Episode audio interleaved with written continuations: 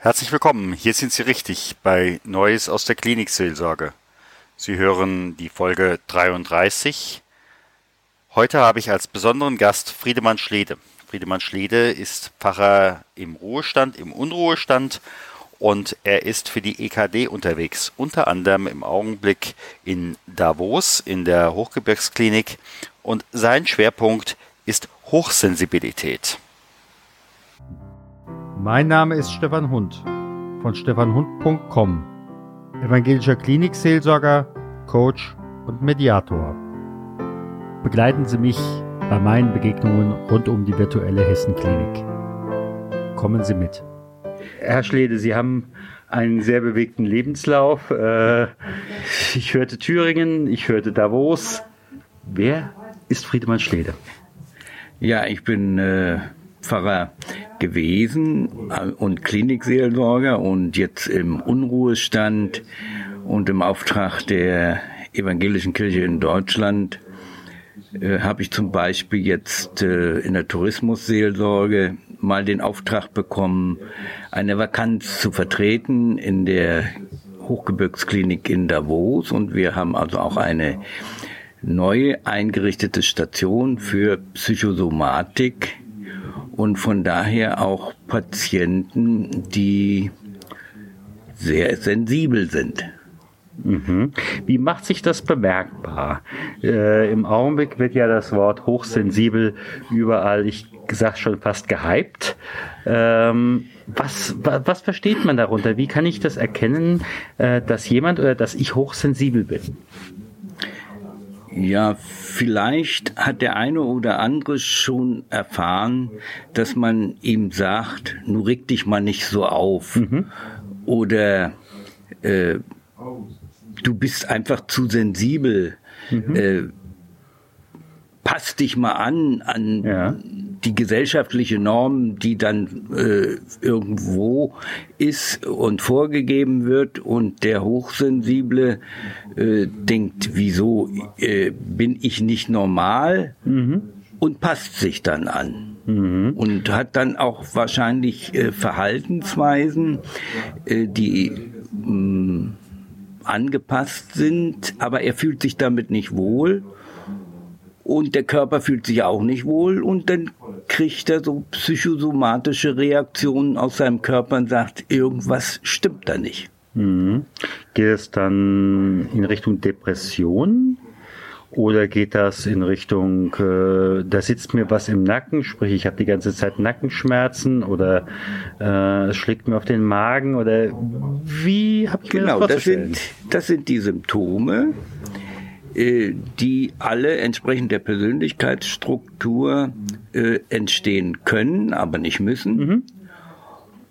Und wenn man auf diese Symptome achtet und dann also ergründet, wo könnte das herkommen, besteht eben auch die Möglichkeit, dass äh, man doch empfindlich ist und der eine oder andere sagt, ach, du hab dich mal nicht so, äh, das ist eigentlich, wenn mir das die Patienten erzählen, so ein Signal, aha, äh, hab dich mal nicht so. Mhm. Also hat das mit, mit, meiner Befindlichkeit zu tun. Wie reagiere ich denn? Warum hab ich mich denn so? Und das mal zu hinterfragen mhm. und dann festzustellen, dass ich also eine eigene Persönlichkeit bin, eine mhm. eigene Persönlichkeitsstruktur, die ich versuche abzuspalten, um mich anzupassen. Und von daher bin ich vielleicht auf der Psychosomatik gelandet. Mhm. Das heißt also, ähm, diese Hochsensibilität wirkt sich niederdrückend oder wie auch immer in meinem Alter, Alltag aus oder ich kann bestimmte Anteile nicht leben. Ähm also der Hochsensible äh, passt sich an und kann bestimmte Dinge dann eigentlich nicht mehr machen. Er hat weithin mit Ängsten zu tun, mhm. weil er ebenso sensibel ist und diese Ängste blockieren ihn, mhm. dass er also einen bestimmten Leistungsdruck, weil die anderen immer sagen, du musst, du musst, du musst, mhm. genau das kann er nicht ab. Mhm. Und sagt, ich bin vielleicht im falschen Zug oder ich im falschen Film oder Ja. bin ich falsch. Und in Wirklichkeit braucht unsere Gesellschaft Hochsensible. Und gerade ihr Gespür ist wichtig in unserer Leistungsgesellschaft, so dass wir irgendwie in unserem menschlichen Miteinander auch wieder ins Gleichgewicht kommen. Und natürlich, wenn der selbst, der, der Hochsensible sein Selbstbewusstsein damit auch gestärkt wird, äh, kann wirklich auch eine Heilung passieren, so dass also die Anfälligkeit für es schlägt mir auf den Magen, es geht mir unter die Haut, äh, es nimmt mir die Luft, äh, dass er damit besser umgehen kann. Jetzt stelle ich mir einfach vor, Sie haben in Ihrer Klinik, zum Beispiel jetzt in Davos, ein Patientengespräch äh, und sagen, äh, liebe Frau Müller, lieber Herr Meier, ich sehe dieses und jenes an Verhaltensweisen an Ihnen. Könnte es sein, dass Sie da hochsensibel sind? Möglicherweise benutzen Sie auch erst nochmal gar nicht das Wort, sondern umschreiben es ein bisschen mehr, dass derjenige sagt, okay, also in meine innerliche Strichliste, da kann ich einen Haken setzen, da kann ich ihn. Und wenn ich dann so fünf Haken gesetzt habe, dann sagen Sie dann, okay, Sie dürften hochsensibel sein. Ich, ich behaupte das möglichst nicht, sondern Ja. ich, ich frage das, Ja. ob es das sein können und meistens wissen sie es nicht und stutzen, äh, stellen aber fest, dass also wir da wohl einen Volltreffer haben und ermutige sie im Internet mal zu recherchieren unter dem Wort hochsensibel und da gibt es also auch so Listen, wo man sich selber erkennen kann. Es gibt auch Ratschläge, wie man damit am sinnvollsten umgehen kann. Ja. Das wird dann also automatisch gesucht. Und Ja. äh, wenn die Trefferquote recht hoch ist, Ja. äh, dann ist die Wahrscheinlichkeit, dass sie da hineinpassen in diese Persönlichkeitsstruktur.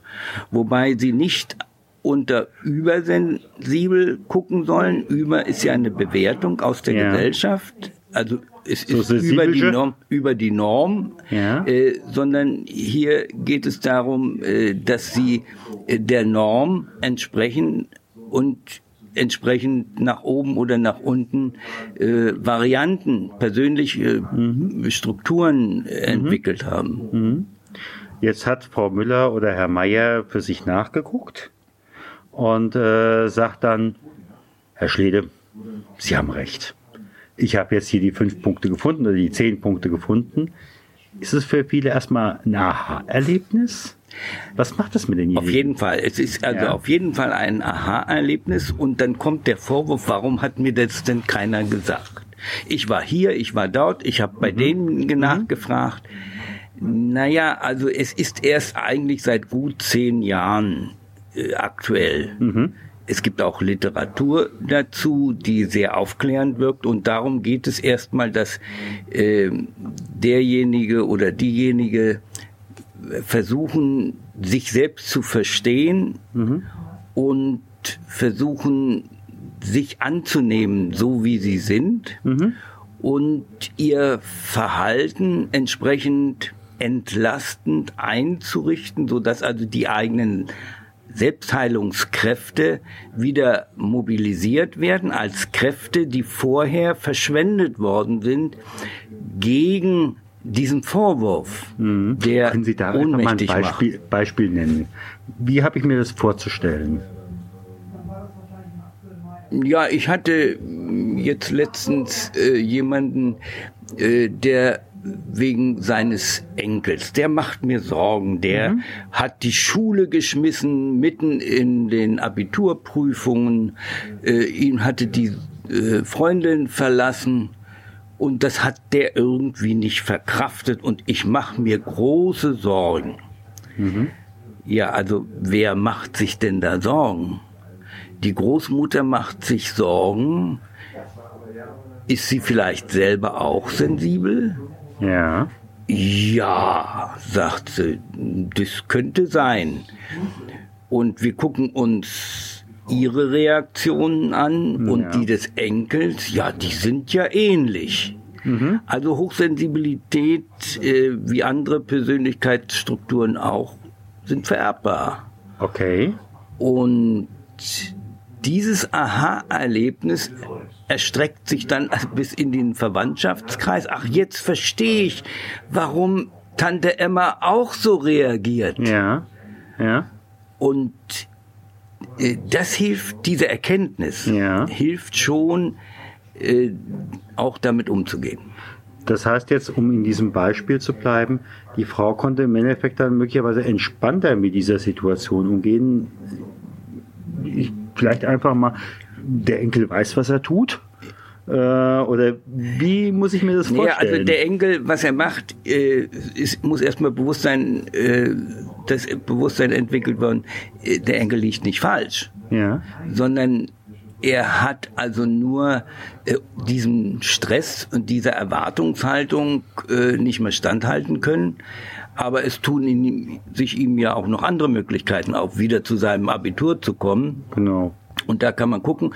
Ähm, für mich ist es wichtig, dass ich nicht auch noch Stress mache, also nicht auch noch Druck mache, sondern versuche auch äh, der Großmutter äh, die Illusion zu nehmen, sie müsste ihn nun irgendwo dahin Retten. bringen und retten oder, Ja. oder sowas. Es gibt noch äh, andere Möglichkeiten. Okay.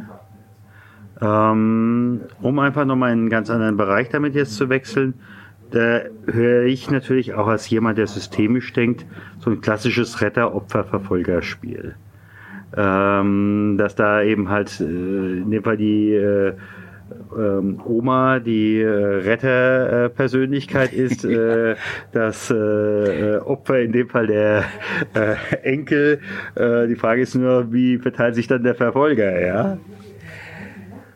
Also, die, dass die Großmutter sich als Retter auf, äh, entwickelt hat, äh, ist verständlich. Das ist so wie so ein Mutterinstinkt, Ja. äh, dass er sie behüten will, zumal sie ihn ja also auch selber weithin großgezogen hat. Ja, ja. Äh, und fühlt sich ihm gegenüber verpflichtet, aber Großmutter hat das Problem, sie fühlt sich allem immer verpflichtet und Großmutter macht immer und hat immer gemacht und hat sich also entsprechend angepasst und kann eigentlich nicht mehr, ihre Kraft reicht nicht mehr, weil sie sich verausgabt hat, sie kann nicht also Nein sagen. Ja. und das weist also schon darauf hin, äh, dass äh, da Entscheidungen getroffen werden müssen, anders äh, mit den drängenden Lebensfragen umzugehen.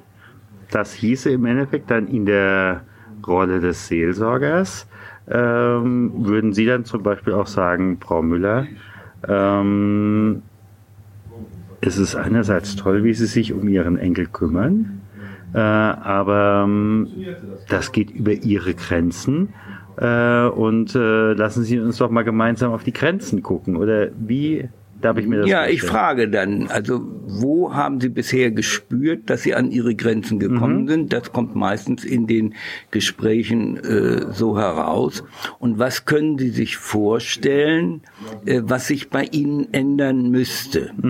Und dann werden die Varianten entwickelt, wie Sie sich entscheiden können, welche Varianten da aufgeschrieben werden. Das heißt also, es gibt also auch Hausaufgaben.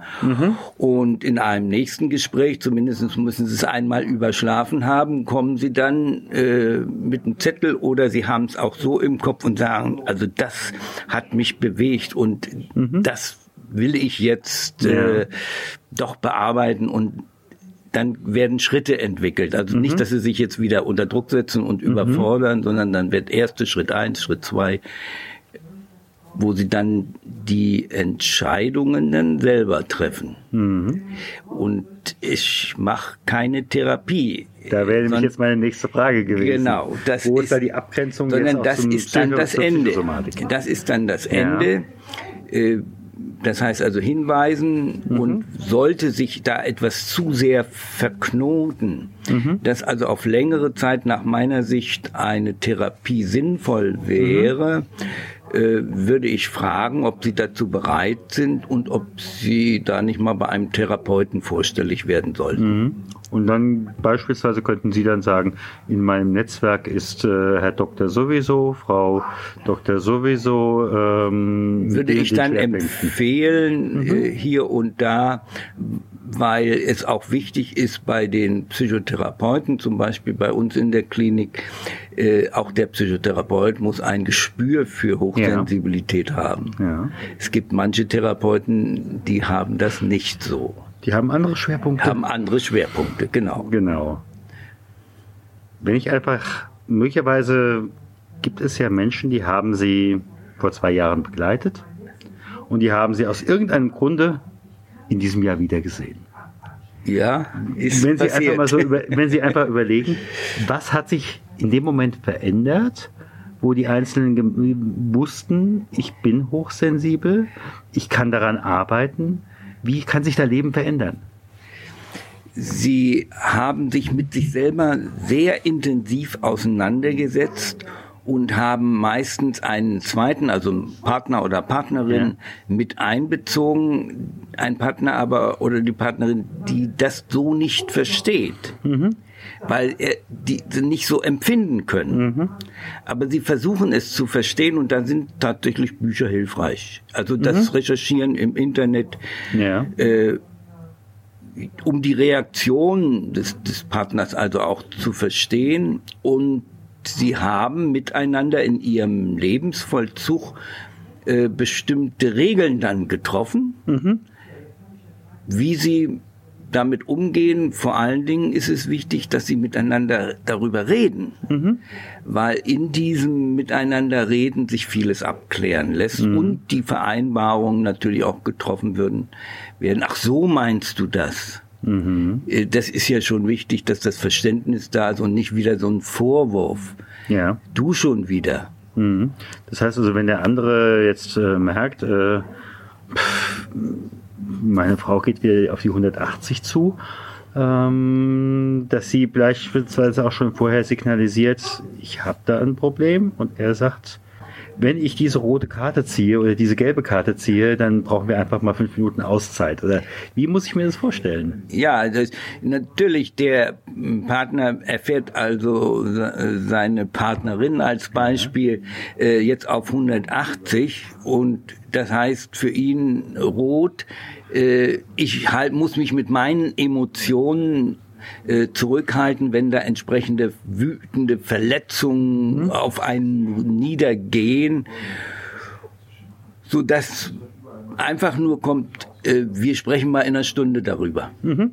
Mhm. Oder ich gehe jetzt mal raus mhm. oder ich würde dir empfehlen, mhm. äh, lass mal den Dampf ab. Äh, oder wir gehen jetzt beide mal gemeinsam eine Runde durch den Wald. Mhm. Das hilft. Mhm. Kann ich nur empfehlen. Und haben Sie dann beispielsweise auch Erfahrungen, wo jemand jetzt äh, vor zwei, drei Jahren die Diagnose oder wie ich es auch immer nennen will, wo klar war, ich bin hochsensibel und wo jetzt wirklich eine ganz starke auch im guten Sinne Persönlichkeitsveränderung äh, passiert ist. Also mir fällt da auch im Bekanntenkreis eine Frau ein, äh, wo ich auch sage, da hat sich wirklich was massiv positiv verändert. Ja, weil sich auch oft Lebensvollzüge verändern. Ja. Also wann brauche ich Ruhe, wann äh, regt mich etwas auf, äh, ich muss damit umgehen, ich ja. muss darüber reden, ich muss Mechanismen entwickeln, also wie das Laufen, äh, ich das Denken lässt sich nicht abschalten, aber ich könnte vielleicht Schubfächer entwickeln, wo ich das mal reinschiebe, mhm. damit es mich nicht so belastet. Viele mhm. Entspannungsmöglichkeiten, mhm. äh, die mir erstmal Ruhe verschaffen sollen, mhm. was nicht immer zum Anfang mhm. funktioniert, aber durch Verhaltenstraining äh, doch sehr hilfreich ist und mhm. das verändert natürlich das Leben. Ja auch der Umgang nachher mit den eigenen Kindern. Äh, ich, derjenige merkt, äh, ich bin nicht mehr ganz so schnell auf 180, ja. aber abstellen kann ich es nicht. Ja. Ja gut, äh, manche, manche Aggression ist ja auch gut, wenn man sie noch spürt, ja. Ähm, das ist ja der Vorteil der Hochsensibilität. Richtig, da wollte ich einfach nur mal darauf hin. Was sind eigentlich, was können uns äh, Hypersensible äh, für die Gesellschaft bieten? Also ich empfinde hypersensible, also das wäre jetzt wieder über, aber hochsensible, ja. als ob die Sensoren haben. Ja. Sensoren, die ich zum Beispiel nicht habe. Ja. Äh, manchmal kommt denn der Gedanke, also dass du das schon geahnt hast. Mhm. Mhm. Äh, oder deine Sichtweise, da bin ich überhaupt noch nicht drauf gekommen. Ja. Das sind doch alles Eigenschaften, die mir, wenn ich sie nicht habe, beim anderen wertschätzen kann. Ja. Und wenn ich sie bei mir auch integriere, ja. die Erfahrungen dann ja. als Endergebnis, ist das in einer Partnerschaft eine echte Ergänzung. Es ist eine Ergänzung, es ist eine Partnerschaft. Also nicht mehr Vorwurf, sondern es findet eine Integration statt, die sich gegenseitig bereichert. Ja. Das ist doch sehr verheißungsvoll. Das heißt aber auch, letztlich jeder, der in Anführungsstrichen geheilt ähm, übersensibel ist, könnte eigentlich nicht mehr Burnout äh, gefährdet sein, weil ja dann vorher schon alle äh, Alarmglocken klingeln. Naja, das klingt also sehr ideal, als ob das alles so äh, nach Strichliste denn also auch funktioniert es ist immer ein Auf und ein Ab. Mhm. Äh, es funktioniert mal, dann äh, holt einem also irgendwas wieder ein und Emotionen lassen sich nicht abstellen. Also es fehlt der Schalter dazu. Mhm. Aber wenn sie kommen, wird's immer besser damit umzugehen und dann klappt's wieder nicht. Äh, aber man muss dranbleiben. Ja. Dranbleiben. Ich sage mal ganz herzlichen Dank, Herr Pfarrer Schlede, dass Sie unseren Hörern erzählt haben, was ist Hochsensibilität, wie kann ich damit umgehen, wie kann ich es einfach auch gewinnbringend nutzen. Vielleicht hat hier einer schon mal entdeckt, ich könnte auch hochsensibel sein und dem sei einfach angeraten, mal ins Netz zu gucken. Vielleicht gibt es auch das ein oder andere Buch, äh, was Sie einfach mal empfehlen könnten oder eine Seite, die Sie empfehlen könnten? Wenn die Haut zu dünn ist, ist nur ein Buch, was mir gerade okay. einfällt. Okay. Da merken Sie schon, das geht also in die mhm. Psychosomatik hinein, weil der Körper eben entsprechend reagiert. Mhm. An der Stelle noch eine letzte Frage. Wie ist das eigentlich bei Ihnen als Klinikseelsorger und Psychosomatik?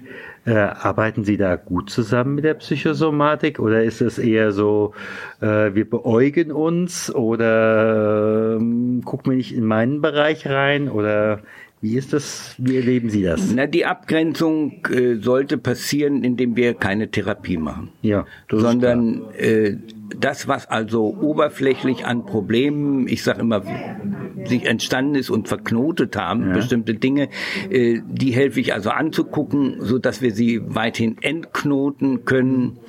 Äh, und wenn das zu schwierig ist, da bleibt noch genug für die Psychotherapeuten mit ihrer Analyse dann weiterzuarbeiten. Ja, ganz herzlichen Dank und ich bin mal gespannt. Ja, ich auch. ja. Gott segne dich und behüte dich. Gott lasse leuchten sein Angesicht über dir und sei dir gnädig. Gott erhebe sein Angesicht auf dich und schenke dir Frieden. Geh hin im Frieden Gottes.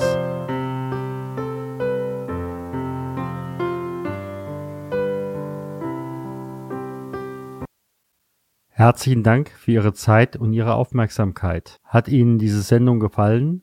So freue ich mich über Ihre Rückmeldung entweder über iTunes oder über die E-Mail podcast-klinikseelsorge at stefanhund.com.